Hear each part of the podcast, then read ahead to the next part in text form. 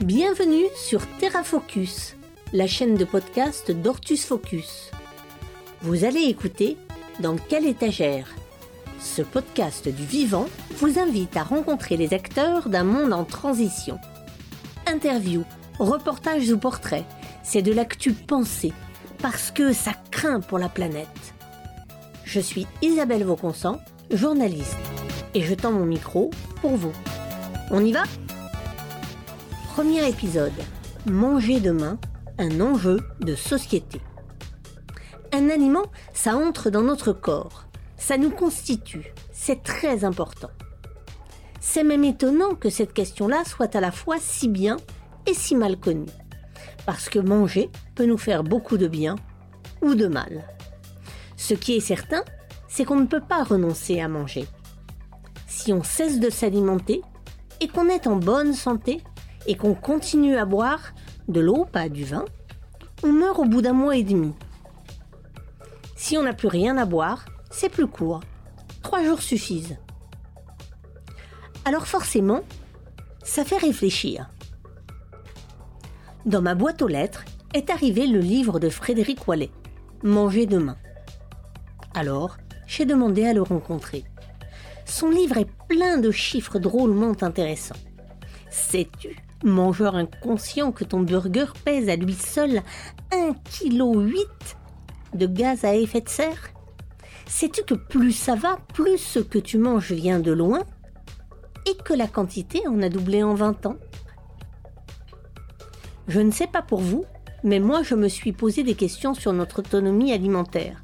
Et je les ai posées pour vous, à Frédéric Wallet. Il est chercheur à l'INRAE. Les mots qu'il faut. Autonomie alimentaire. C'est un concept qui interroge les pratiques, à la fois les pratiques individuelles, dans quelle mesure on est autosuffisant sur le plan alimentaire, est-ce qu'on a un jardin ou un, balcon sur lequel on cultive nos légumes et nos fruits par exemple, est-ce qu'on est dépendant de la grande distribution pour s'approvisionner sur tout un tas d'aliments, euh, on est par exemple aujourd'hui en France dépendant à hauteur de 20% des importations pour se nourrir, la connaissance qu'on a de ce qui est vendu, de ce qui est fabriqué par d'autres et, qu'on ingurgite. Et puis au niveau collectif, se pose la question de comment une communauté est en mesure de définir une stratégie pour euh, renforcer son autonomie, réduire sa dépendance euh, en matière alimentaire. Ça touche directement les, produits qu'on va acheter, euh, mais ça touche également tout ce qu'on appelle les intrants, c'est-à-dire les matières premières, les produits chimiques, mais aussi le matériel agricole nécessaire pour produire ce qu'on va pouvoir manger par la suite. Produire, transformer, distribuer et transporter, bien sûr. Souveraineté alimentaire.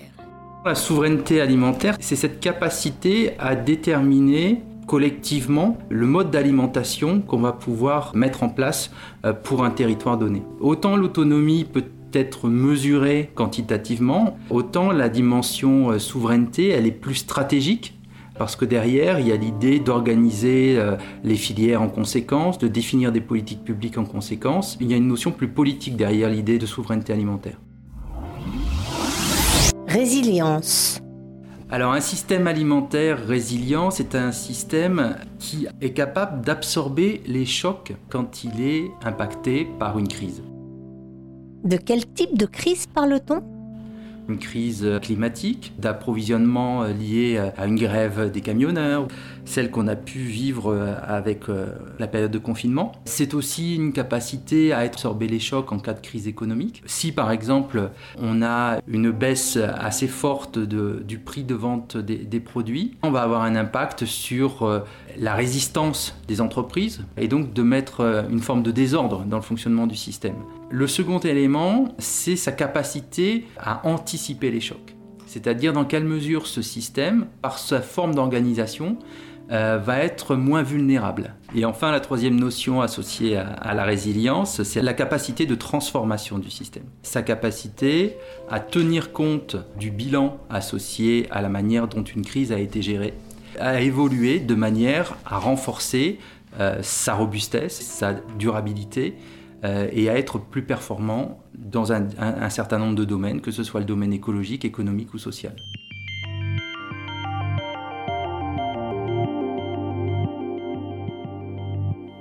Le Covid, avec toutes les perturbations individuelles, voire même intimes et collectives qu'il a entraînées, a-t-il déréglé la machine?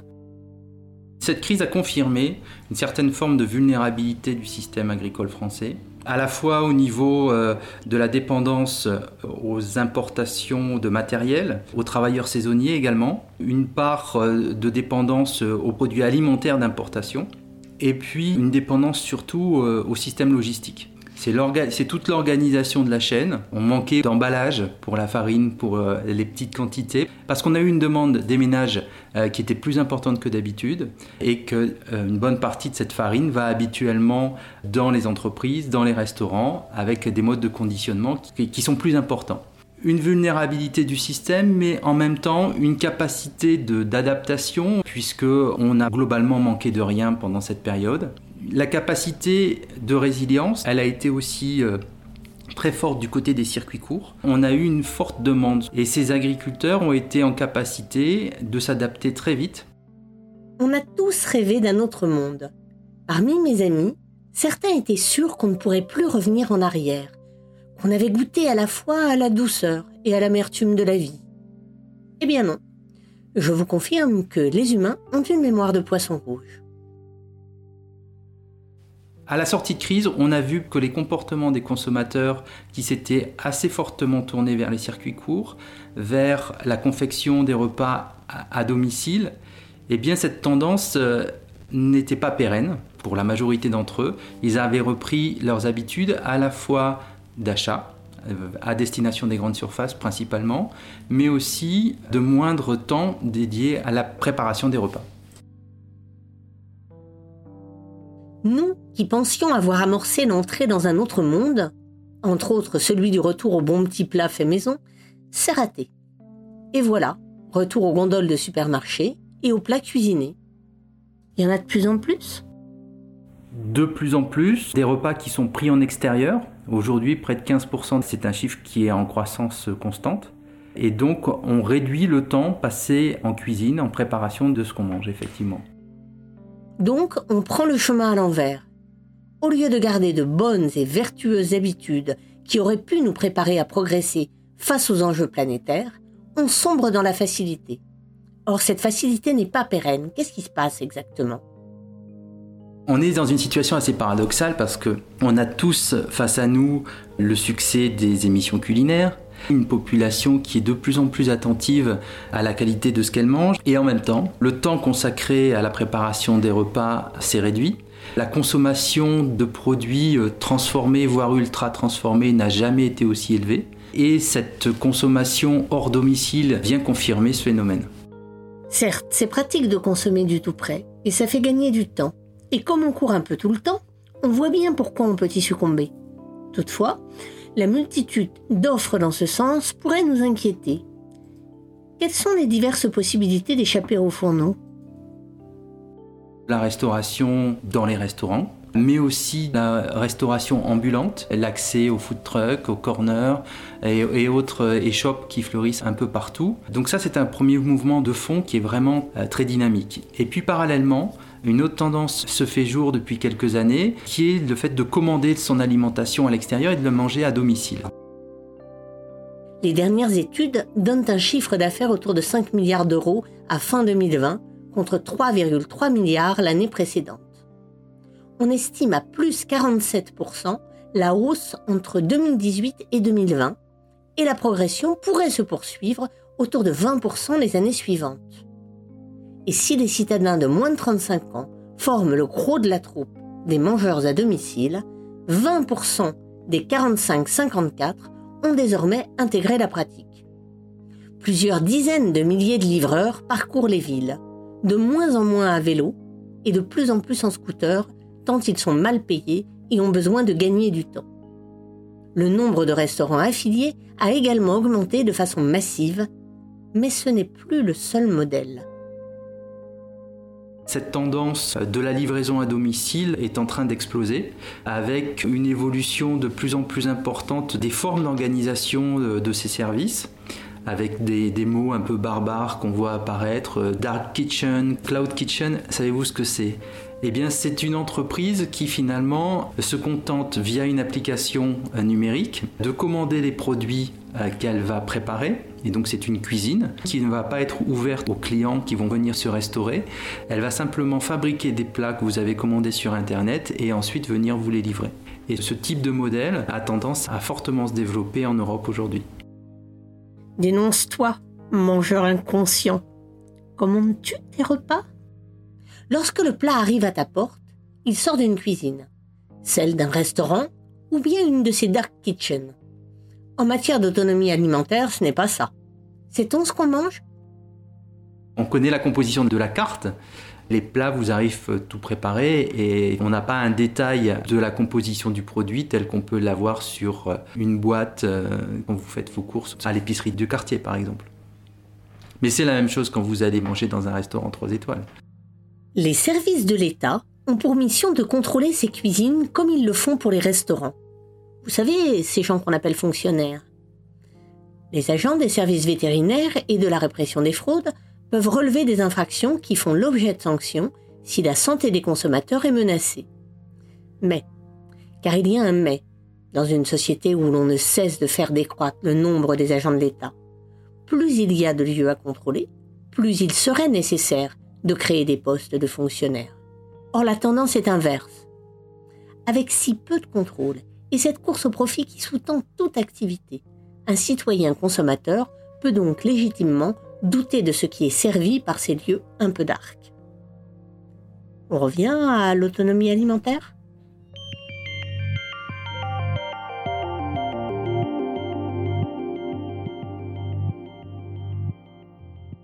Je me suis donc demandé qui perdait des clients, puisque les plats préparés font cette entrée massive dans nos estomacs. Est-ce qu'on mange trop? Ça c'est sûr. On connaît la réponse. Mais est-ce qu'on mange plus que trop? Qu'est-ce qui a changé? Quand on regarde l'évolution de nos assiettes, on voit que la manière dont on se nourrit a considérablement évolué depuis les années 60 ou même les années 80. On consomme une part de viande plus faible par rapport au pic des années 90. On mangera moins de bœuf, mais davantage de poulet et de porc. Le plus souvent, la consommation de viande va être de la charcuterie ou va, être euh, de la viande qu'on va retrouver dans un sandwich ou une pizza. On a une explosion également des protéines animales à travers la consommation de produits laitiers, multipliée par 3 par rapport à ce qu'on pouvait consommer dans les années 50-60. De ce fait, on se retrouve avec des protéines animales dans notre alimentation qui sont de l'ordre quasiment du double de ce qui est recommandé par les grands organismes internationaux, par exemple l'OMS. Savez-vous qu'en moyenne, un Français consomme 21 kilos de produits laitiers chaque année, trois fois plus qu'il y a 60 ans? C'est la grande valse des yaourts, crèmes et autres fromages. Il n'y a qu'à se pencher sur les rayons des supermarchés pour constater à quel point ils se sont étendus en quelques années. Ça n'est pas anodin, ni anodin pour la santé, puisqu'on a eu une forte augmentation de l'obésité, par exemple en France, hein, qui est aujourd'hui de l'ordre de 18% de la population, alors qu'elle était à peine de 6% dans les années 80. Personnellement, je n'adhère pas à l'idée qu'il faille totalement supprimer les protéines animales de notre alimentation. Par ailleurs, Lorsqu'on discute avec des agriculteurs, voire des cueilleurs de plantes aromatiques, ils disent à quel point la présence de troupeaux est importante pour l'entretien de certains espaces, mais aussi pour la sauvegarde des prairies. Mais ne sortez pas le barbecue. En tout cas pas trop souvent. Il va falloir réduire considérablement notre consommation de viande et réserver nos instincts carnivores à des troupeaux bien élevés. Ça a des impacts aussi considérables en matière environnementale, euh, puisque pour euh, nourrir euh, ces animaux qui nous permettent de manger de la viande ou du lait, eh bien on a besoin de les nourrir eux-mêmes avec du foin, mais de plus en plus du soja qu'on fait venir en bonne partie d'Amérique latine et donc l'impact environnemental de notre surconsommation de protéines animales euh, est très très élevé, à la fois en termes d'évolution euh, des activités menées sur les sols agricoles, mais aussi en matière de déforestation par exemple. En matière d'autonomie alimentaire, la protéine animale n'est pas un sujet très facile. Combien d'entre nous peuvent et savent élever et tuer un animal pour sa viande avant de la cuisiner? Combien d'entre nous pourrait pourvoir aux besoins en lait. Point d'éleveurs, point d'animaux. En matière de souveraineté alimentaire, nous ne sommes pas plus brillants. Surtout si nous consommons plus que ce que nos agriculteurs peuvent produire correctement. Du coup, que fait-on? On importe du soja et du blé pour alimenter des fermes d'élevage intensif. Or, l'actualité le rappelle de façon criante. Lorsqu'on dépend trop des autres, eh bien, on dépend trop des autres. Dans 12 à 18 mois, selon le président de la République, dans une allocution du 11 mars 2022, nous devrions subir les conséquences de la guerre actuelle entre la Russie et l'Ukraine. L'augmentation des prix du blé devrait indirectement faire augmenter les prix de la viande, des pâtes, des produits laitiers ou encore des œufs. Certes, ce sera pire pour d'autres pays d'Europe ou pour l'Afrique que pour la France. Mais les Français vont réaliser brutalement ce que signifie une perte de souveraineté dans la production alimentaire. Et il n'y a pas que la guerre. Le dérèglement climatique et l'effondrement de la biodiversité mettent aussi en évidence les failles de souveraineté alimentaire. Le mix délétère entre surconsommation et libéralisme économique a des conséquences désastreuses tant pour les citoyens que pour les agriculteurs. Nos choix alimentaires sont donc à la fois des choix individuels et des choix collectifs au sens où ils influencent le politique comme l'économique et donc contribuent à dessiner la société que nous voulons. Enfin, il y a la santé. Nous mangeons généralement des produits propres sur le plan sanitaire. Mais propre ne signifie pas bon. Fréquemment sans goût, c'est une atteinte insupportable au plaisir, souvent sans apport nutritif réel, chargé de substances chimiques nocives, indifférent aux saisons, et donc produit et transporté en dépit du bon sens. Le fait de pouvoir avoir accès à tout produit, quelle que soit la période de l'année, il a des conséquences en termes de dépendance alimentaire vis-à-vis de l'étranger. Euh, si on a des tomates au mois de février, euh, il, y a, peu de chances pour qu'elles viennent de chez nous, mais qui a aussi des conséquences en termes d'impact environnemental. Parce que ces tomates, si elles viennent de chez nous, ce qui est parfois probable. Elles auront été euh, produites sous serre, chauffées, et donc avec un impact environnemental souvent extrêmement élevé. Manger des produits euh, hors saison a un impact environnemental très important et souvent euh, c'est corrélé avec des coûts, avec des coûts d'achat pour le consommateur qui sont très élevés. Si nous voulons tous ensemble être en meilleure santé, ne pas enrichir une économie destructrice de la planète et peu respectueuse des humains, que faire?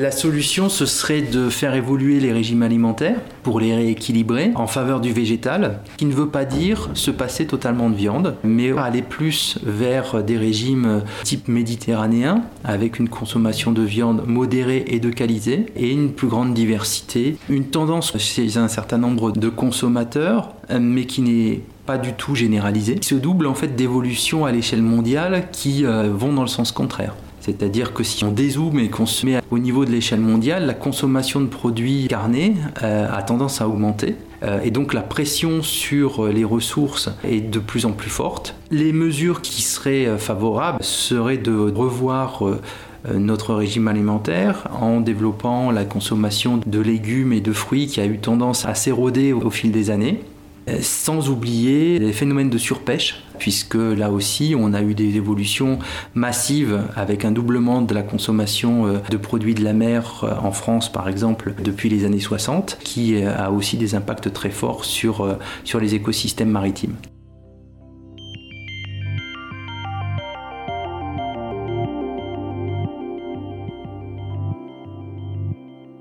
Si nous ne faisons pas le nécessaire, vu le point de non-retour atteint pour la planète et la puissance du marketing international qui nous fait croire que le bonheur est d'avoir tout, tout le temps et partout, alors même que certains n'ont presque rien, que va-t-il se passer? C'est une question euh, qu'on aborde dans, dans l'ouvrage Manger demain. L'hypothèse qu'on fait, c'est que l'impact d'une crise du système serait assez euh, différent pour les individus en fonction de leurs conditions sociales. parce que la capacité de production à l'échelle mondiale, elle est tout à fait suffisante pour nourrir 8 ou 10 milliards d'individus. Ce sont les conditions d'accès à cette alimentation qui posent question.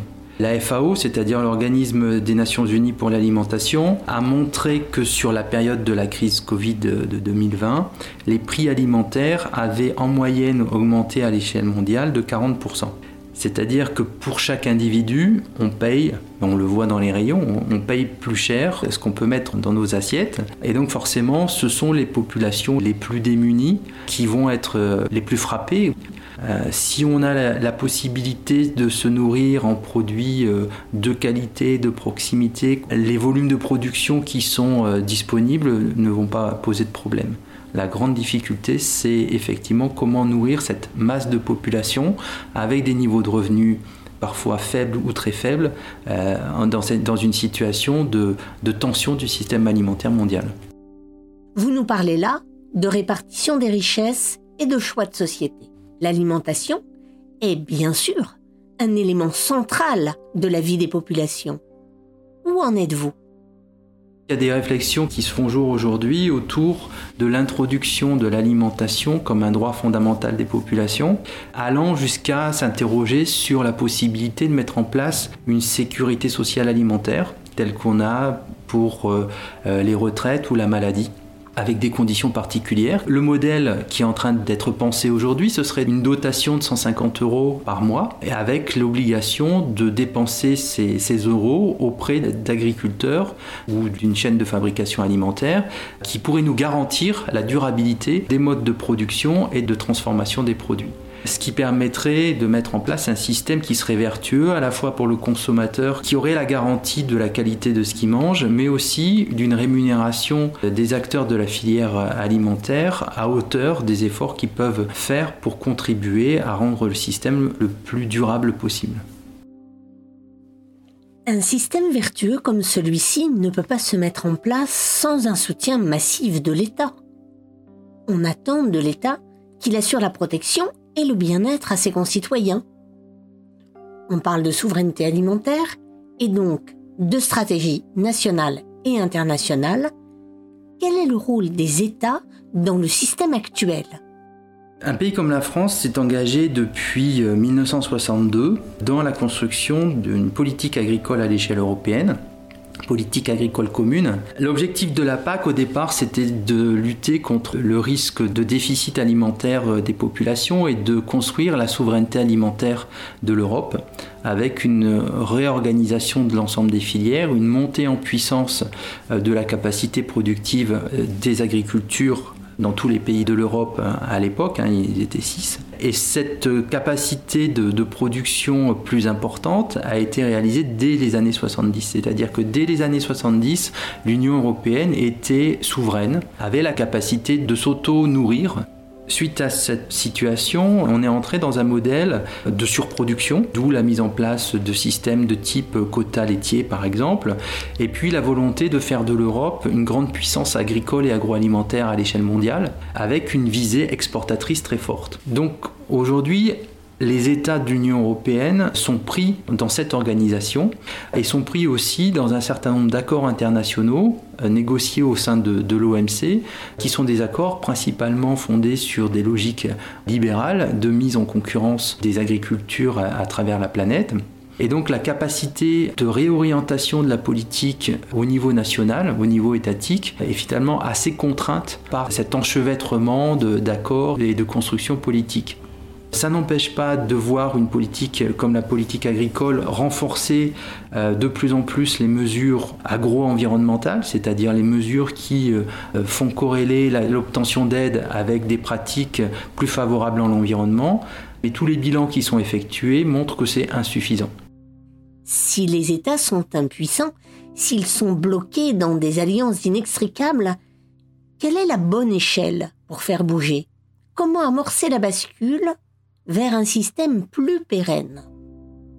Une bonne partie de l'innovation aujourd'hui passe par les initiatives locales et notamment les initiatives des collectivités locales, qu'elles soient intercommunalités euh, ou régions ou métropoles, qui mettent en place des projets alimentaires territoriaux euh, visant à réorienter à la fois les pratiques euh, des agriculteurs, mais aussi les logiques d'approvisionnement euh, vers plus de durabilité, vers plus d'autonomie. Et par exemple, la ville de Paris, aujourd'hui, est en train de définir sa stratégie alimentaire territoriale pour euh, améliorer et réorienter le système agricole et alimentaire des Parisiens.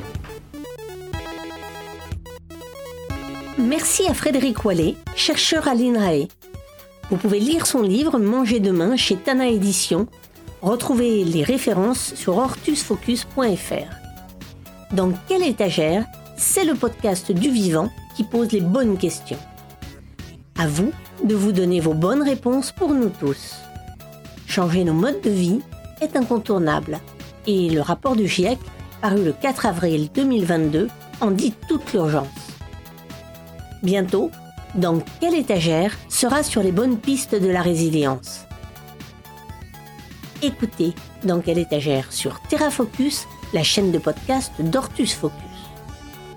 Ortus-focus.fr ou sur les plateformes tapez TerraFocus.